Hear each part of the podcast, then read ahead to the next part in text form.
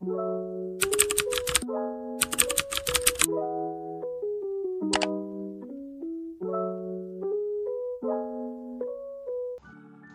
metade agonia, metade esperança. Metade do mundo não consegue compreender os prazeres da outra metade. O negócio pode trazer dinheiro, mas a amizade raramente o faz. Muitas vezes, perdemos a possibilidade de felicidade de tanto nos prepararmos para recebê-la. Por que então não agarrá-la toda de uma vez? A imaginação de uma senhora é muito rápida. Pula de admiração para o amor e do amor para o matrimônio em um segundo. Pareceu familiar? Eu espero que sim. Afinal, quem nunca ouviu falar de uma das maiores romancistas inglesas? Bem-vindos ao episódio da patroa Jane Austen.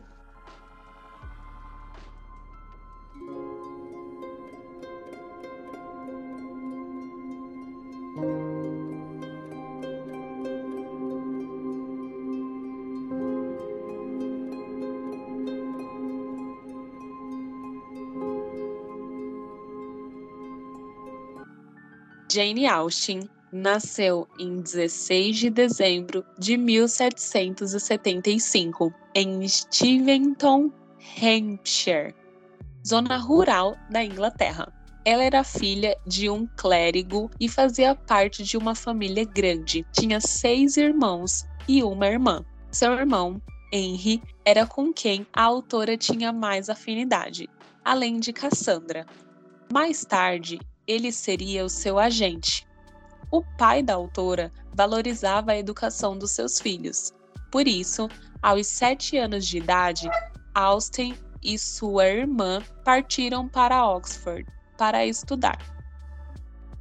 Com 12 anos, a autora já escrevia textos literários. Mais tarde, foi cortejada, no final de 1795, pelo irlandês Thomas Lefroy, mas, por questões financeiras, ele preferiu se casar com uma jovem rica. Aproximadamente dois anos depois, em 1797, o pai de Jane Austen mostrou a primeira versão de Orgulho e Preconceito a um editor, que recusou-se a publicar a obra. Em 1801, a família mudou-se para Bath, ponto de encontro da aristocracia britânica. Quando o pai de Jane faleceu, em 1805, ela, sua mãe e sua irmã passaram a depender dos homens da família. Assim, no ano seguinte, foram morar com Frank, seu irmão, e a sua esposa, em Southpont, até que em 1809, Edward, outro irmão da autora, lhes ofereceu uma casa em Shawnton. Suas obras anteriormente recusadas pela editora só foram publicadas em 1811 e 1813, respectivamente, sob o pseudônimo de Uma Senhora. Austin começou a apresentar sintomas de uma doença desconhecida à época, provavelmente o que se conhece como doença de Edson, Assim, buscando tratamento médico, em 24 de maio de 1817, ela e a irmã se mudaram para Winchester, onde a autora morreu em 18 de julho de 1817, com 41 anos de idade. Alguma das características das obras de Jane Austen é que elas possuem uma escrita de transição entre o romantismo e o realismo inglês. Seus romances são caracterizados pelo tom irônico, além de crítica social. As personagens principais são sempre femininas, e é retratado o universo das mulheres no final do século XVIII e início do século XXI. Apesar dos seus livros falarem sobre o amor, o idealismo romântico é atenuado pela frustração amorosa e pelos elementos da cotidiana realidade doméstica da burguesia da época. Assim, entra em discussão o casamento, mas também a dependência das mulheres em relação a ele. Os lançamentos das obras foram da seguinte forma: Amor e Amizade, em 1790, Lady Susan, em 1794, Razão e Sensibilidade, em 1811, Orgulho e Preconceito, em 1813, Mansfield Park, em 1814, Emma, em 1815, a Abadia de Northanger, em 1818 e Persuasão, também em 1818. E vale lembrar que essas não são as ordens que ela escreveu, mas sim as de lançamento.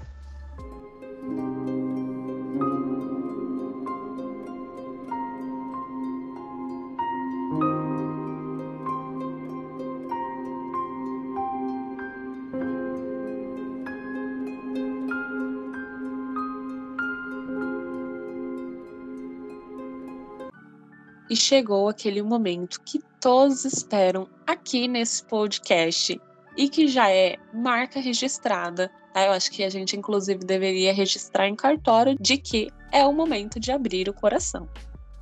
E eu já começo aqui dizendo que conheci Jane Austen através da minha irmã Jéssica. Ela que me apresentou Jane com todas as suas obras maravilhosas e fabulosas. E eu conheci a, as obras da Jane Austen pelo filme. Sim, eu não comecei esse mundo de Jane Austen, que é um mundo, gente.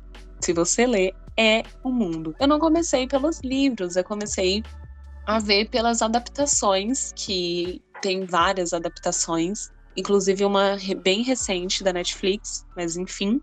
É, eu assisti Orgulho e Preconceito e eu preciso dizer aqui que eu não gostei. Mas não é tipo assim. eu vou ser muito julgada. Não é que eu não gostei de que é ruim. É porque é uma linguagem totalmente diferente daquilo que a gente está acostumado a assistir. Que são o quê? Romances adolescentes, ou então romances super contemporâneos, com falas super descontraídas. E Gente, é Jane Austen, entendeu? É 1800 e bolinha, 1700 e bolinha. Então, não, sabe, não tinha toda essa linguagem, essa, essa coisa, né, de desse falar super descomplicado. Não. E as obras, o, o né, foram adaptadas, os, os filmes foram adaptados conforme a obra né, tinha sido escrita. Então, a princípio, eu não tinha curtido Orgulho e Preconceito, porque eu tinha achado uma linguagem muito difícil, assim. Me tirou da minha zona de conforto, apesar de ser romance. Mas aí depois, né, a minha irmã, gente, só abrindo um parêntese aqui, ela não é aquela pessoa que, tipo, assistiu um filme hoje. Aí, beleza, já assistiu aquele filme, aí vai assistir outro. Não. Ela assistiu aquele filme hoje. Amanhã ela vai assistir de novo aí depois de novo. E ela não cansa de assistir. Então, isso fez com que eu, né, desse ali outras chances pra senhora Jane Austen. Eu falei, hum, acho que curti. Olha só essa mulher. Meu Deus, olha isso. Então, eu fui, né, gostando da obra. Aí depois, é, eu, eu, a Mika e a Tati, que inclusive vocês já conhecem de episódios anteriores, águas passadas aqui desse podcast, é, nós lemos um romance, inclusive indicado por essa pessoa que vos fala, que foi a Abadia de North Stranger, muito bacana.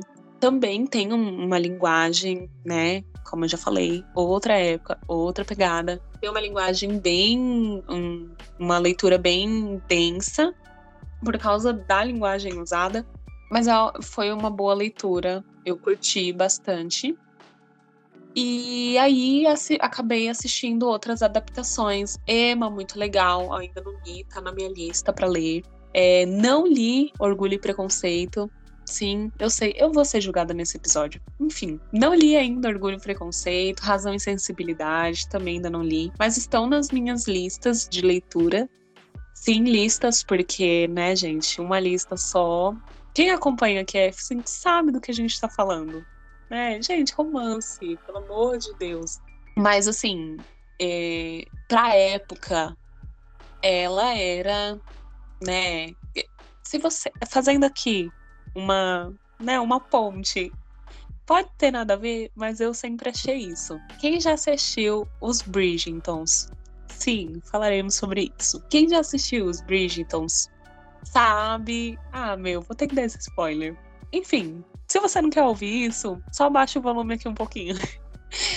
Quem já assistiu os Bridgetons sabe que Senhora Penélope é quem escreve lá os jornaizinhos. Beleza? Beleza.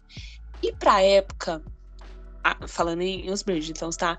Era uma coisa super, tipo, oh meu Deus, quem está fazendo isso? Essa mulher é super desenrolada. E ela não tinha a aparência de uma mulher super desenrolada. Eu, Audrey, penso que Jane Austen, pra época, era uma mulher super desenrolada. Só que ela É, inclusive, a gente até falou aqui, ela usava um pseudonome, porque ela não podia colocar o nome dela. Gente, história, por favor, estudem. A mulher não podia ter, tipo, fazer nada. A mulher não tinha direito de nada. Ela se duvidar até para respirar, a mulher tinha que perguntar pro homem: "Posso respirar?" Pode. Aí ela respirava. Posso respirar de novo? Ah, beleza. Então, assim, ela era uma mulher super desenrolada pra época dela. E maravilhosa, deixou obras incríveis. Infelizmente, morreu muito nova, 41 anos, super nova. Mas deixou um conteúdo riquíssimo e que teve adaptações para filmes que, no meu ponto de vista, é maravilhoso. Não li ainda o livro Orgulho e Preconceito, mas espero que né, o livro sempre supera os filmes, mas eu espero que ali tenha aquela relação de tipo, olha, não fugimos, né, do que foi proposto. E é isso, ai, gente, genial, achei maravilhosa. Muito obrigada, minha irmã, por ter me apresentado essa autora incrível. E é isso, Mika.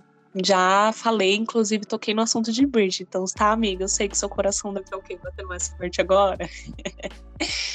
Mas, enfim, me corrija se eu estiver errado, inclusive. Conte-nos para nós o que, que você acha de Jane Austen, linda, maravilhosa. E você já conhecia as obras, você já leu os livros, fora esse que a gente leu juntas, tem algum outro que você já leu? Conta aí pra galera.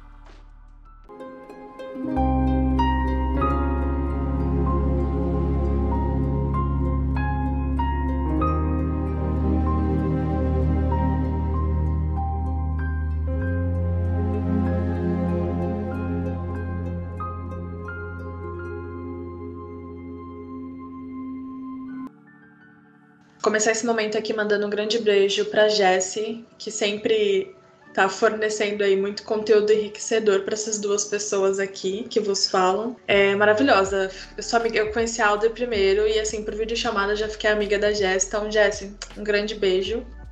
Dando sequência, é que é, Jane Austen e o legado que ela deixou é, assim, infinito. Eu li em algum lugar uma vez que muitas vezes a gente considera pessoas que entendem de matemática, de física, né? Enfim, são muito crânios. Geralmente as pessoas consideradas de exatas. Então, tudo que está relacionado à física, à química, à matemática, essas pessoas são consideradas crânios, ou seja, são muito inteligentes. Só que uma vez eu li que assim, como é que a gente não considera alguém é, que interpreta bem um texto crânio, porque interpretação de texto hoje é extremamente essencial, extremamente importante, e eu ainda acrescento algo a esta fala. Como não consideramos alguém que cria algo assim do nada, dos seus próprios pensamentos, das suas próprias vivências, das suas próprias visões e realidades, essa pessoa cria algo do nada e transforma isso no que a Jane Austen transformou. Então, eu acho que para mim é impossível que Jane Austen não seja considerada de novo, entre aspas, crânio, alguém muito inteligente. O que essa mulher fez até hoje, eu não conheço ninguém que tenha feito tão bem. É claro que existem é, outros escritores que fizeram grandes obras. Agatha Christie, por exemplo, é uma delas. Mas esse aí, para falar da Agatha, a gente precisa separar um outro episódio, porque ela é tão fantástica quanto a, a Jenny. Mas voltando para ela, isso aqui é sensacional. Eu, eu também não conheci as obras dela através dos livros. Eu comecei, claro, com Orgulho e Preconceito, porque hoje é a obra de maior notoriedade dela e isso não pode ser negado. É claro que Outras obras ganharam muita força também, mas é aquele negócio: Orgulho e Preconceito correu para que as demais pudessem andar. Não que as outras não sejam boas, são tão maravilhosas igualmente. E a Jenny revolucionária, né? O mundo perdeu ela muito cedo, porque 41 anos de idade é, é muito nova.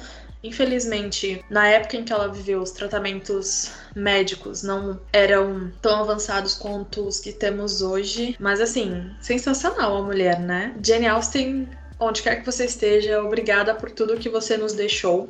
Confesso que no início as obras dela também não me chamavam atenção, por quê? Eu comecei nessa, nesse mundo de romances com Crepúsculo. Nós estamos falando de um vampiro que brilha, de uma mocinha meio sonsa, de lobisomens. Então, para quem tá começando no mundo de romances ler de um vampiro que brilha para Sir Darcy, é bem distante. Eu li Orgulho e Preconceito, mas assim, li daquele jeito. Não foi uma leitura que eu tive. Não, não, não tive qualidade de leitura quando eu li Orgulho e Preconceito. Porque as falas são muito arrastadas. O cara não fala, tipo, estou apaixonada por você. Ele vai falar, estava perdido em meus desvaneios e você veio à minha cabeça. E aí eu percebi que meu coração batia mais forte por você. Então, assim, ele não vai falar, eu tô apaixonada por você. Ele vai dar umas três linhas para no final falar que o coração dele bate mais forte quando ele te vê. Então, para mim, isso era muito muito, muito arrastado. Mas graças a um bom Deus, no qual eu acredito, ele jogou um, um conhecimento, assim, um discernimento, fala, filha, a vida não é só vampiro que brilha. Vai lá, leia Jane Austen, você tá perdendo.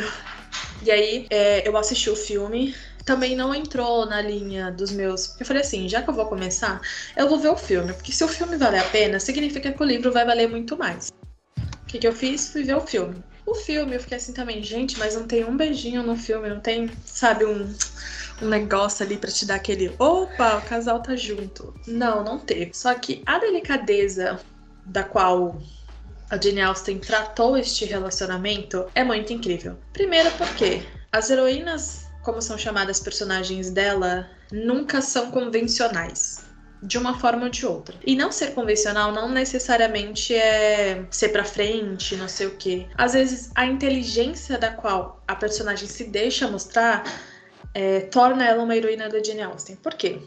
Nós estamos falando de 1800 e bolinha. E se já é difícil para uma mulher ser autora do seu próprio, da sua própria inteligência, ser autora das suas próprias criações hoje, em 1800 e bolinha a gente está falando de algo muito mais difícil.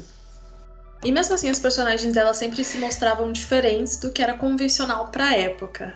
É, e aí hoje, depois de muito amadurecimento, muito entender tudo isso que eu acabei de citar sobre as personagens, sobre o tempo em que ela vivia, é, eu comecei a apreciar melhor, graças a Deus de novo. E hoje, é, sem dúvida, uma das autoras que correu para que as atuais pudessem andar.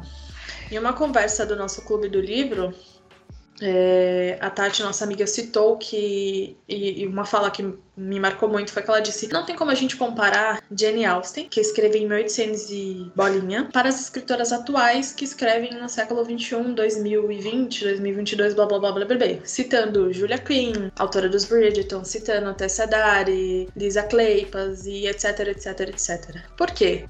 É, uma coisa é você escrever sobre regência quando você está no século XXI, quando você nasceu no século XXI, quando você vive no século XXI. Outra coisa é você escrever sobre regência quando você vive no século no qual você escreve. Então a Jane Austen falava sobre a realidade dela e sobre a realidade à volta dela, o que torna a escrita muito diferente. E assim.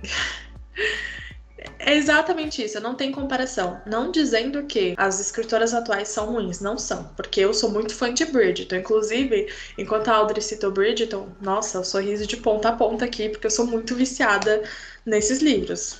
Alguns da, da, da Julia Quinn eu já li mais de uma vez. Mais de duas, talvez. E, assim, regência é um assunto muito complicado mas é algo que eu confesso que ampliou meu vocabulário, me permitiu falar melhor, me ajudou, na verdade. E Jane Austen, não tenho o que falar, né? A mulher, no pouco tempo de vida que ela teve, ela deixou um legado para sempre. As pessoas vão se lembrar disso sempre. Orgulho e Preconceito, apesar de ser o, o mais famoso não, não vou colocar mais famoso, mas o primeiro a ganhar notoriedade é, abriu portas aí para os demais e mostrou que os demais eram bons igualmente e surgiram diversas adaptações de filme, de série, de novela. Existem muitas obras que são baseadas na, na Jane Austen, então eu acho que esse é um legado que não se pode esquecer.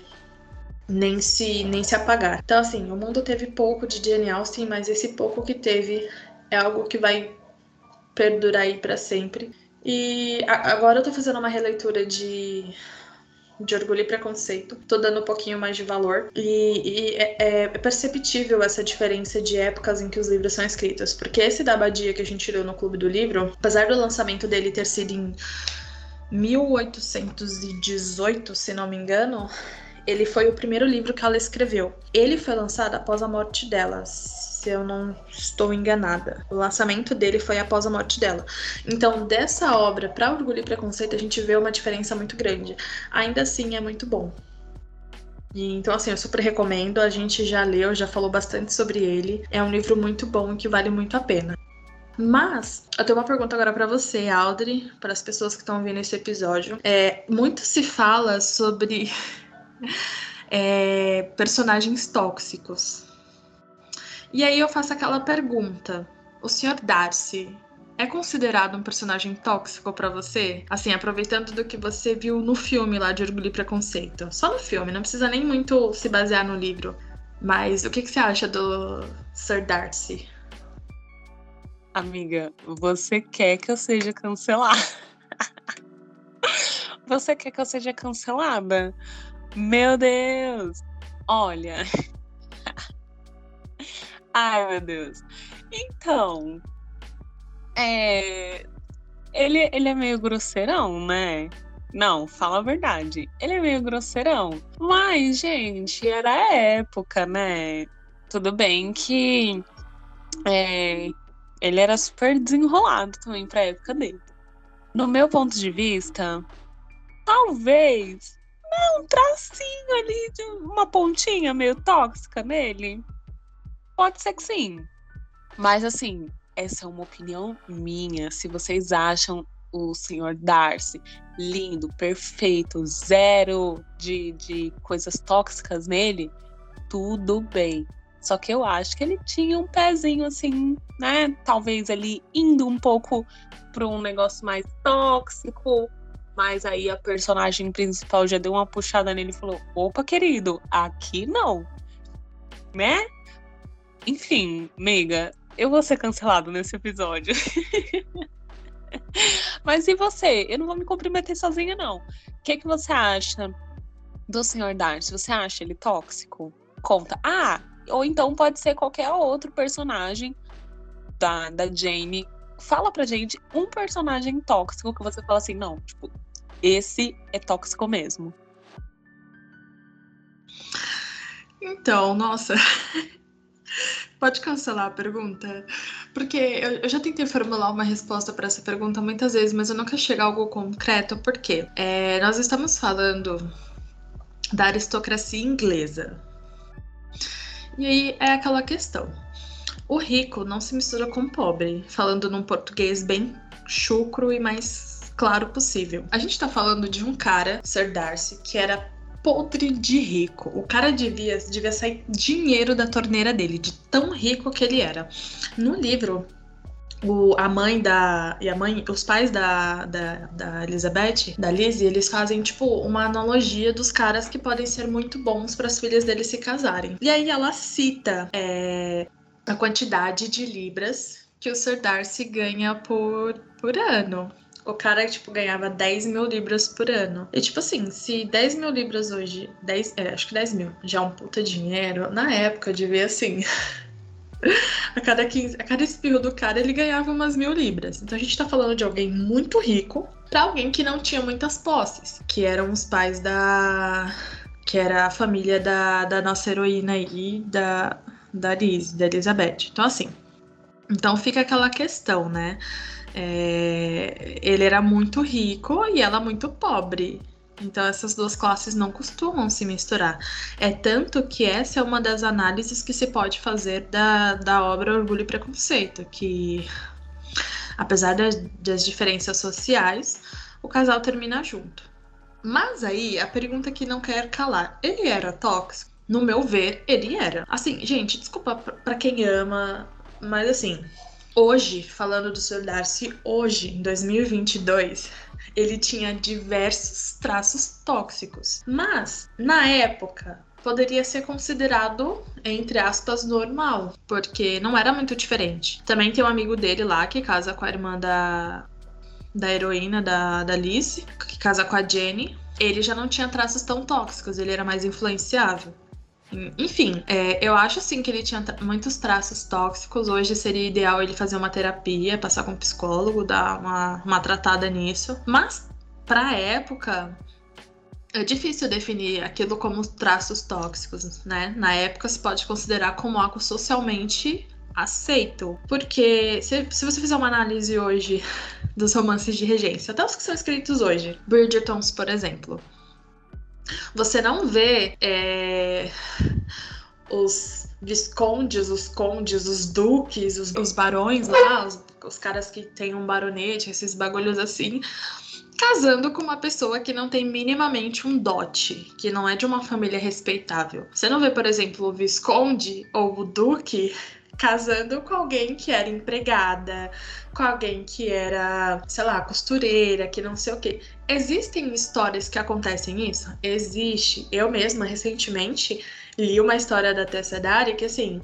todas as personagens, uma das todas as, ah, na verdade são três, são quatro, é uma história com envolvendo quatro personagens que estão entrelaçadas as histórias delas, e três dessas personagens não tinham esse famoso dote, não eram de família rica. E aí a história se passa com essas personagens e a, todas elas se casam com duques. Se eles não são duques, eles provavelmente vão herdar o título. É uma grande. É, assim, tá certo que eles vão herdar.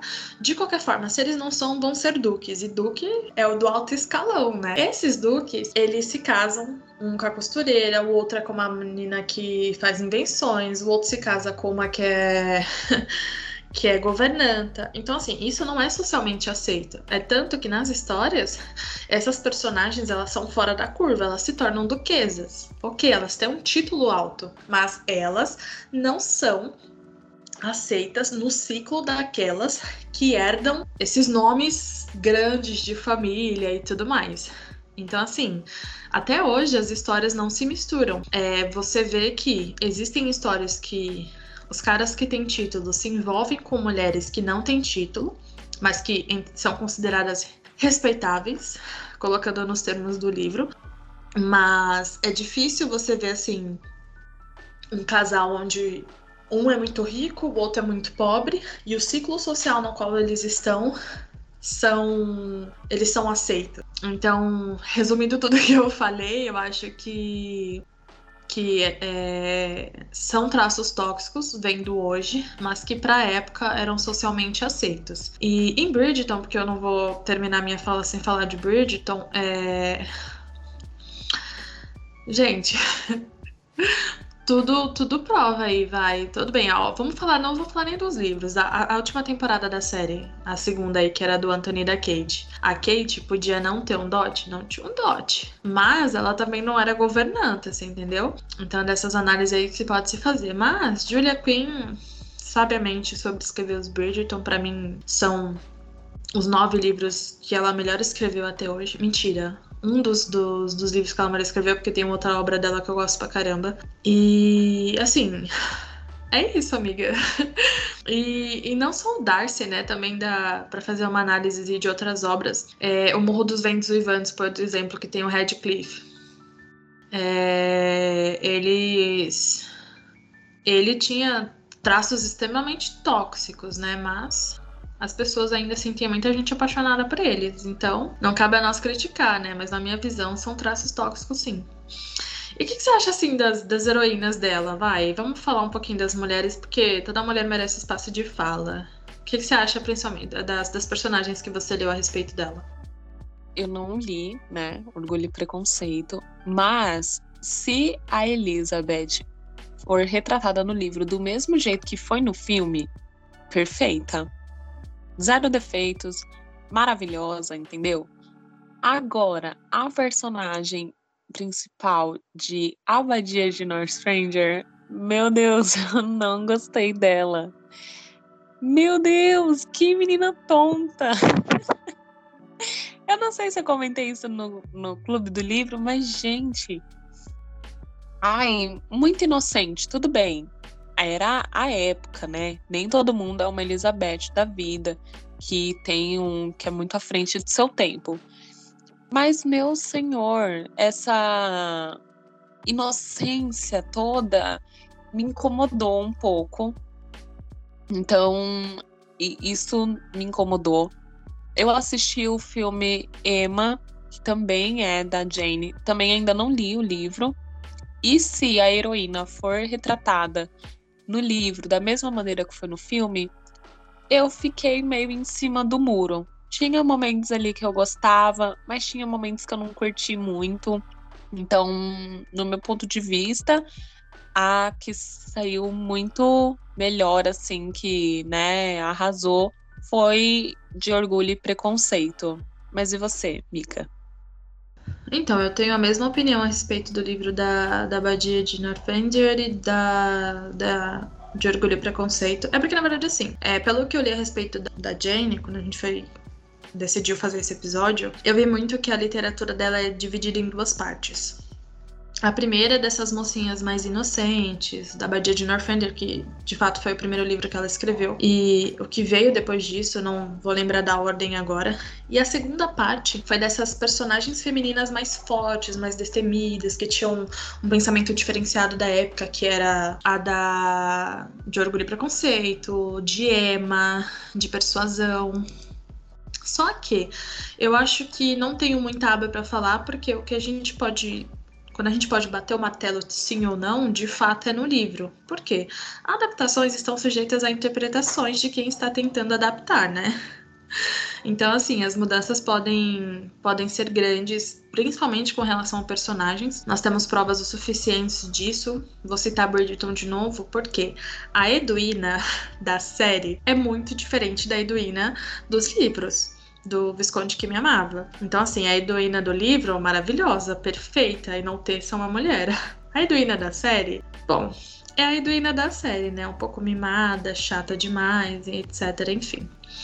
Então eu acho que para bater o martelo assim de vez, teria que realizar a leitura do, dos livros. Até agora eu tô fazendo a releitura de Orgulho e Preconceito, tô vendo com outros olhos, o que é bom. Eu tô gostando mais do que eu tô lendo agora. Acho que pela maturidade de, de muito tempo. É, eu ainda não li, eu acho que com exceção de Orgulho e Preconceito e da Abadia, eu não li outro livro dela.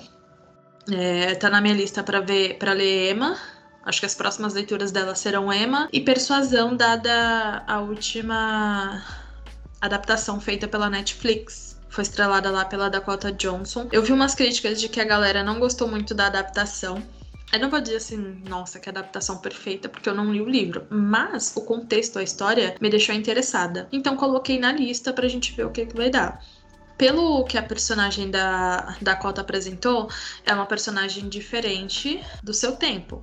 Só que a adaptação sofreu críticas muito pesadas dos leitores, né? Então Vamos ver o que, que o livro nos reserva para poder bater o martelo. Mas eu, eu acho que a de Orgulho e Preconceito, ela sem dúvida é uma das personagens literárias mais incríveis dela. Até porque, independente da época, se ela tinha dinheiro ou não, ela soube colocar freio no Darcy. Isso para mim já era assim, um sabor, sabe? Então, seguimos, é isso aí. Jane Austen provando que as, as mulheres, apesar de, de tentarem escondê-las atrás do homem, não era possível mantê-las lá por muito tempo. Enfim, né? Jane Austen maravilhosa. E de novo, o mundo teve pouco dela.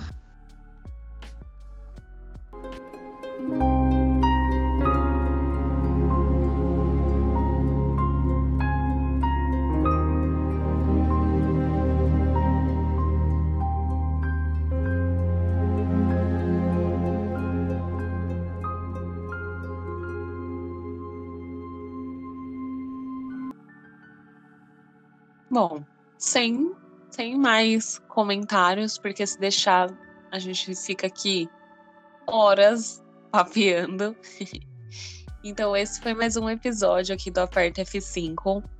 Procurando por aperta.f5, você nos encontra nas principais plataformas digitais e redes sociais. Eu sou a Audrey. E eu sou a Micaele. Nesse episódio, nós usamos como fonte de pesquisa os sites e biografia e também o Brasil Escola. Como trilha sonora, utilizamos a música Into Sia dos Stuart Arrow.